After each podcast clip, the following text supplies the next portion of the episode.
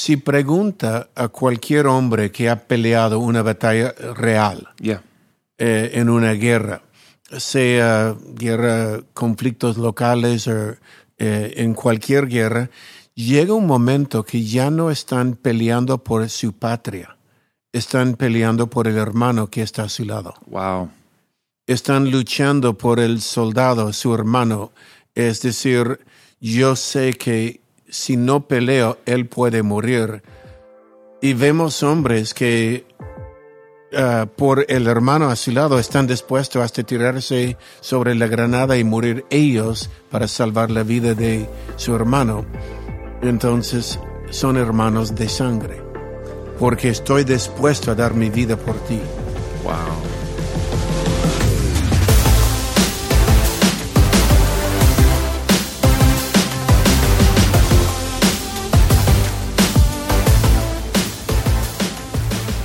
Hey, ¿qué tal? Y bienvenidos al Haciendo Iglesia Podcast. Yo soy Taylor y aquí estamos con mi padre, el pastor Robert. Aquí estamos y una vez más, ah, gracias por todos los que están conectados y escuchen el podcast. Hemos estado viajando un poquito otra vez y siempre, siempre ah, celebrando con aquellos que se acercan ah, y agradece por este podcast. Sinceramente, es bien sorprendente. O sea, es algo que somos una iglesia local aquí en Lima. Yeah. y con un equipo y empujando el reino de los cielos en nuestra esquina del mundo.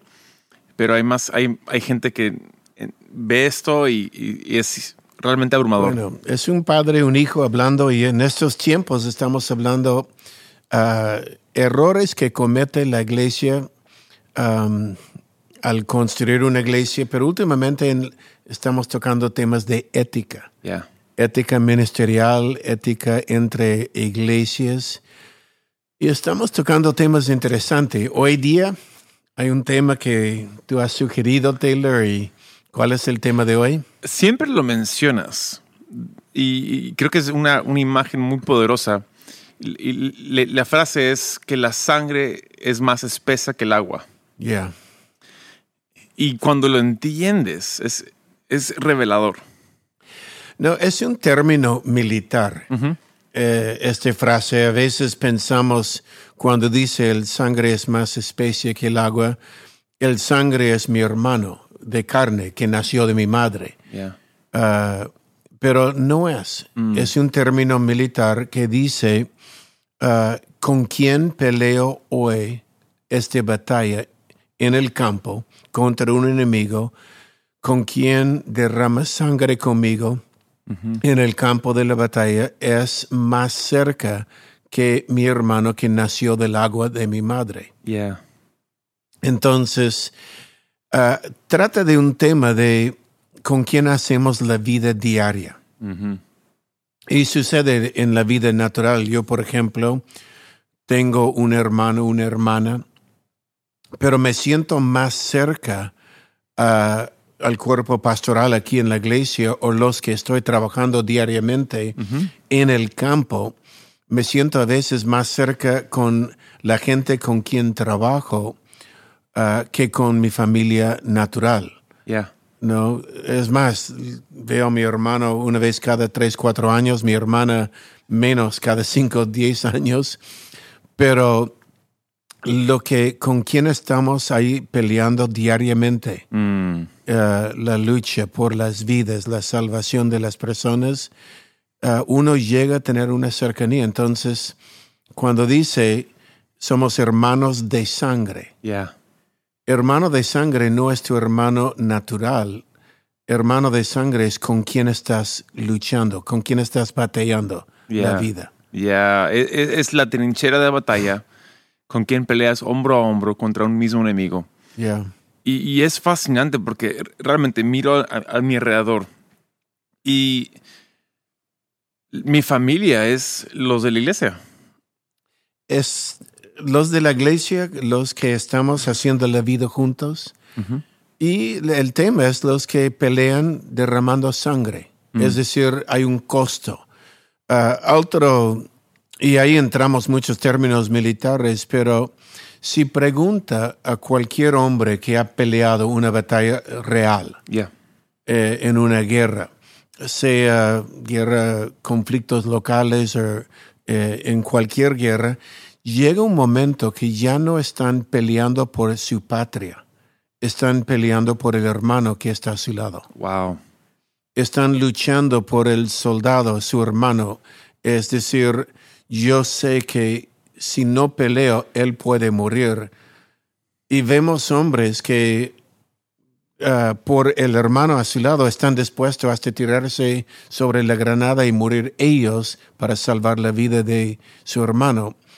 Entonces son hermanos de sangre, porque estoy dispuesto a dar mi vida por ti Wow. estoy dispuesto a sacrificarme. Um, y es un término lindo porque yo creo que todos podemos decir, hay algunos en la iglesia, algunos en mi vida, y estoy en la vida diaria, no solo haciendo batallas, pero salimos, tomamos café, comemos juntos, gozamos de la vida juntos, estamos hombro a hombro, y llega un momento que soy más cerca a Él que los de mi familia. Ya. Y ahí es interesante porque, digamos, mucha gente se acerca a la figura del pastor y le dice, hey, pastor, ¿puedes, ¿puedes mentorearme? ¿Puedes- ¿Puedes hacer una guía, ser mi guía espiritual? Y lo que están insinuando es, ¿puedes, ¿puedes parar de hacer lo que estás haciendo para juntarte conmigo a hacer lo que, lo, o sea, para ayudarme a mí? Y, y es una hermosa idea. No, son lindos, sinceros, pero si decimos, hemos dicho esto hace un par de semanas atrás y lo vuelvo a decir, si quieres acercar al pastor, te encuentro en la segunda mía. Eso. Te encuentro ah, dando la extra porque es ahí donde estoy. Ah, yo estoy siempre en la segunda mía y veo los que están ahí.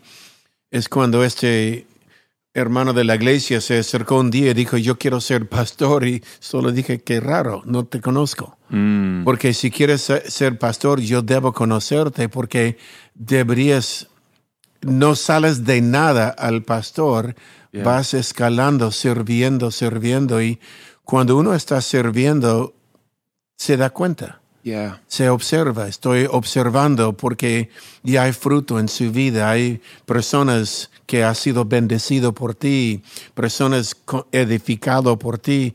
Si no has edificado, si no has ayudado a alguien, si no has, no tienes un discípulo que has entrenado desde bebé a la madurez, ¿qué te hace creer que puedes ser ministro? Es verdad. Ahora, lo mismo en cuando nos pide ser mentor, claro que sí, pero eh, te encuentro en la segunda mía. Vamos a ir, en otras palabras, cuando estamos juntos en una batalla peleando con un enemigo, ya llegamos a un momento que, ok, te has peleado a mi lado, ya te vi. Ya. Y como te vi y he visto cómo pelea, confío que ya vas a estar peleando con el mismo ah, eh, enemigo, con las mismas tácticas y a la misma batalla que yo. Sí, porque es un tema de, de- usando la, la idea de, de batallas y, y guerras. De nuevo, es un tema de que la persona a mi costado va a permanecer cuando las balas están pasando por el oído o, se va- o van a huir. Yeah. Y el, y el tema, o sea, de- del ministerio realmente es, es fascinante porque tiene sus altos y sus bajos, ah, tiene sus momentos espectaculares donde todos quieren ser parte de, hay momentos difíciles cuando nadie quiere ser parte de. Y, y cuando uno ve el, la gama larga o, o el trayecto, ¿quiénes están? Yeah. Eh, no, no, no, no en las buenas, pero en las malas. ¿No? Esos son los hermanos de sangre realmente. Sí, me has hecho recordar porque es fácil en medio de una batalla huir.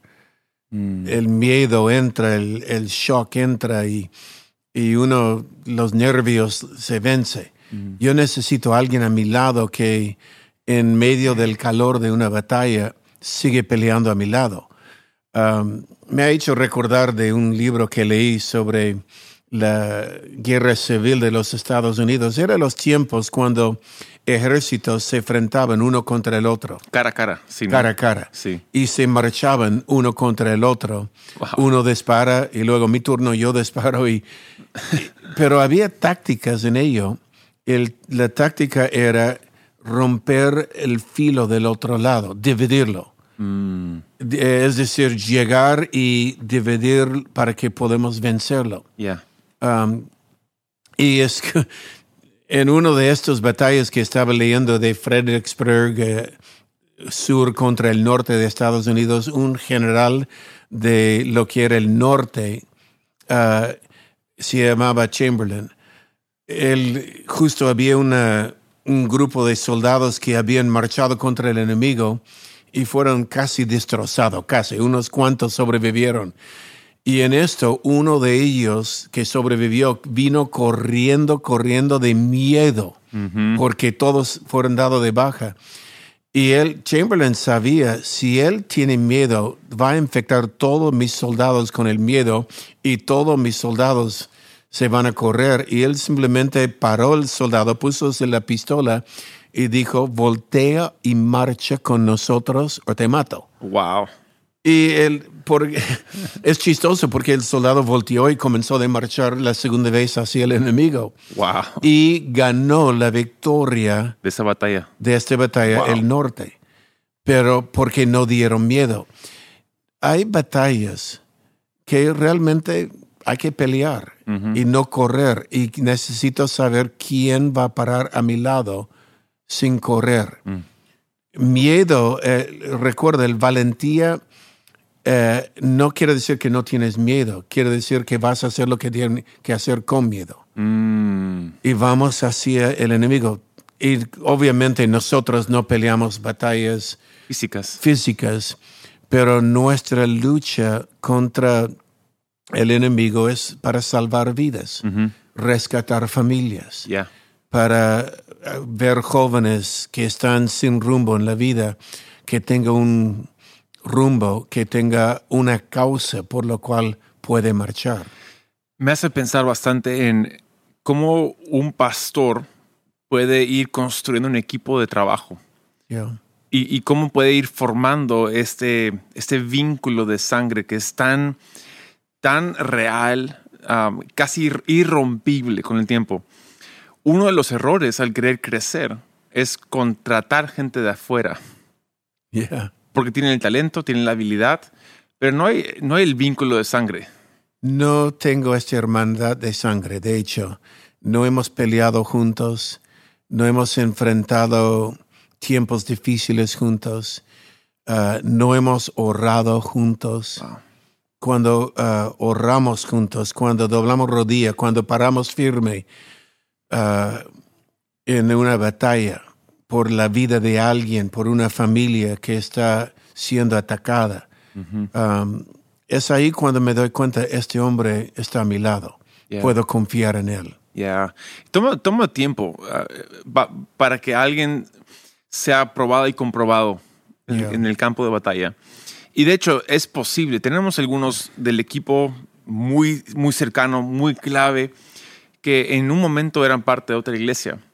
Pero recién, yo hago memoria, recién los pones tú en, en liderazgo después de comprobar que, que son parte de, no sé, que son de confianza, están aquí para quedarse. No fue inmediato, pasó, pasaron muchos años. Muchos años. Hay que comprobar. La, la Biblia habla de la importancia de ah, que no sea un novato, que sea alguien comprobado. Y esto incluye quién está a nuestro lado. Tenemos una misión, una visión, Yeah, y vamos a seguir nuestra misión. yeah. Estaba pensando otro ejemplo, y perdón que uso ejemplos militares, me gusta estudiarlos porque hay lecciones. Pero en tiempos antiguos había una formación que se llamaba ah, la muralla de escudos. Mm, Y una muralla de escudos es que cuando uno engancha tu escudo con el que está a tu lado y el que está al otro lado engancha su escudo y va marchando formando como una muralla de escudos contra el enemigo. Ahora, la Biblia usa esta terminología, tenemos el escudo de la fe. Sí. Pero en la muralla de escudos de las formaciones romanas, griegas y todos los ejércitos antiguos, tu escudo no cubría a ti, cubría al que estaba a tu lado. Wow. Y el que está al otro lado cubría a ti. Es decir, el escudo siempre estaba en tu mano zurdo. Eh, entonces, al que estaba a mi izquierda, yo estaba cuidando. El que estaba a mi derecha me estaba cuidando. La, el escudo de fe no es para cubrirte a ti, es para cubrir a tu hermano. Pero necesito alguien que me cubre a mí. Wow. Ahora, es otro interesante porque con la mano derecha tenía la espada. Y sabemos la espada es la palabra de Dios, pero la espada siempre, no había eh, herramientas zurdos en estos días. Todo el ejército tenía eh, mano derecha la espada, mano izquierda el escudo. Ah, y es interesante porque tomamos hoy día un acto militar, el saludo. Cuando te saluden, Sí. eh, siempre es el menor saludando al mayor, un rango más. Eh, entonces, este saludo, ¿qué quiere decir el saludo militar? Es su mano derecha frente su, eh, en su frente. Ahora, ¿por qué hay esto? Mano derecha es tu mano donde lleva el arma. En tiempos antiguos, en el castillo, eh, cuando tenía los caballeros, tenía un casco y era para mi mano está vacío, no tengo arma, levanto mi casco, me identifico contigo quién soy. En otras palabras, este saludo está diciendo, no tengo arma contra ti y me identifico quién soy. Wow. Ah, es simplemente un término militar. Entonces, cuando nosotros tenemos esta actitud, con quién está a mi lado, contra ti no tengo arma, estamos peleando contra un enemigo en común, es Satanás que quiere atacar a esta familia, uh, defender lo que es la integridad de la iglesia. Estoy peleando contigo, no contra ti. Estamos enganchando escudos. Mi escudo protege a ti, tu escudo protege a mí, la fe. Y podemos avanzar juntos. Me identifico con quién soy. Contigo no tengo arma, con ellos sí. Wow. Y es un tema de, de confiar. Ya. ¿Puedo confiar en ti? O sea, es, eh, ¿eres de confianza? O yo, que entro a un equipo nuevo, tengo que comprobarme de ser de confianza. Yeah. Y, y uno quisiera tomar atajos para, para ah, pasar por esas etapas más rápido. Yeah. Pero realmente no hay atajo, ¿no? Ti- Tienes que pasar por las etapas de demostrarte de confianza, que la gente confía en ti. Confianza demora una, una vida construir. Y es por algo. Yeah. Justo estaba pensando, un, un- un amigo pastor me llama otro día conversando un poco y, y él me pregunta, hey, tengo a alguien que es nuevo en el equipo, ah, pero tiene un año conmigo y, y lo quisiera poner como director creativo. ¿Qué piensas? ¿Lo han hecho antes en Camino de Vida? Y dije, nadie del equipo, nadie del staff son gente que ha venido recién. Todos han tienen su tiempo. Entonces dije, no, no tenemos a nadie. Dijo, bueno, es cristiano, vino a otra iglesia. Y no es un tema de ser cristiano o no cristiano, es un tema de sangrar juntos en la trinchera. Hermanos de sangre. Sí, es alguien con quien hemos visto pelear. Yo sé que Él me cuida, yo le he cuidado, Él me ha cuidado. Y estamos hablando una vez más en la batalla, hemos derramado sangre juntos. Yeah. Es mi hermano de sangre. yeah. Es ah, el sangre más especie que el agua. Mm, Es este sangre ah, que como he- lo he visto cuando está pasando tiempos difíciles, ya sé cómo reacciona, puedo confiar en él. yeah. No, es importantísimo eso. Yeah. Porque lo que, lo, que- lo que estamos queriendo hacer no es algo fácil. Que estamos peleando una batalla contra potestades, contra cultura, contra tantas diferentes ah, enemigos que hay a nuestro entorno. Esto no va a ser una- un paseo por el parque. Exacto. Y vale la pena pelear. A veces, y perdón que usamos términos militar y pelear, lo usa la Biblia también, pero la cosa es, vale la pena pelear ciertas batallas. Yo peleo por mis hijos. Yo estoy dispuesto a sacrificarme por mis hijos, por mis nietos. Y también peleo por la próxima generación. Peleo por las familias de la iglesia. Yeah. Y a veces a mí derramo sangre, me cuesta. Tuve que hacer un sacrificio. Uh, tuve que, con finanzas o con tiempo, dando extras tiempo a personas, uh, pero tuve que hacer algo por ellos. Wow. Y yo necesito saber quién está a mi lado, está dispuesto a hacer lo mismo. Mm. Increíble. Yeah. Porque si, si, si yo lo hago y el que está a mi lado no lo hace. Significa que va a haber una brecha en, en las filas. Y podemos ser derrotados. Sí.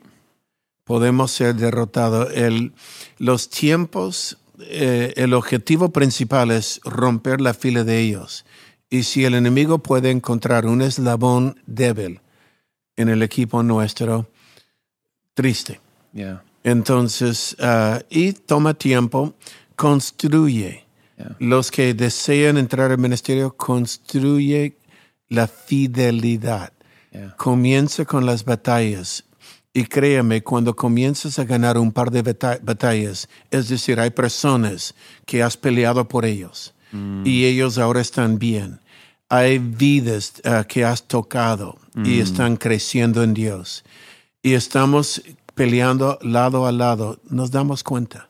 Yeah. Ah, y es ahí, es lo mismo en un ejército, ahí cuando uno actúa con valor en una batalla, lo promueve, le sube su rango militar.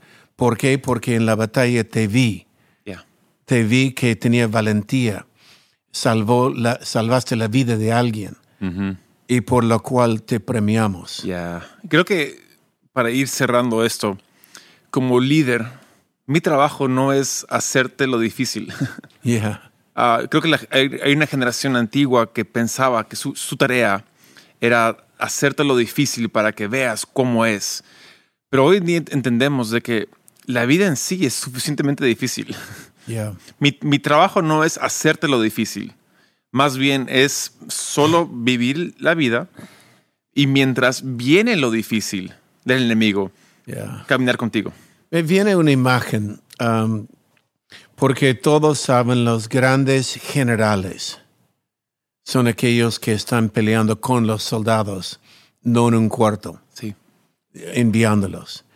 Um, medalla de corazón valiente, Braveheart. Yeah. No, cuando él inspiró los de su lado y la inspiración de ellos le dio a ellos la valentía en el momento. Y esto es lo que hace un pastor, un líder. Inspiramos los que están a nuestro lado. Tenemos un enemigo en común y el enemigo está atacando familias, está derribando jóvenes ah, en diferentes formas pero podemos nosotros pelear por ellos. Y cuando inspiramos y cuando vemos victorias, Yeah. ya nos inspira más de seguir adelante. Muy bueno. Ya. Bueno, esto ha sido el podcast número, No me acuerdo. tampoco yo. es 170 y algo. Yeah. Entonces, ya le contaremos la próxima semana los conteos, o está ya en el, eh, La descripción. la descripción de este podcast, pero eh, disfrutamos estar juntos con ustedes. Un fuerte abrazo. Nos vemos.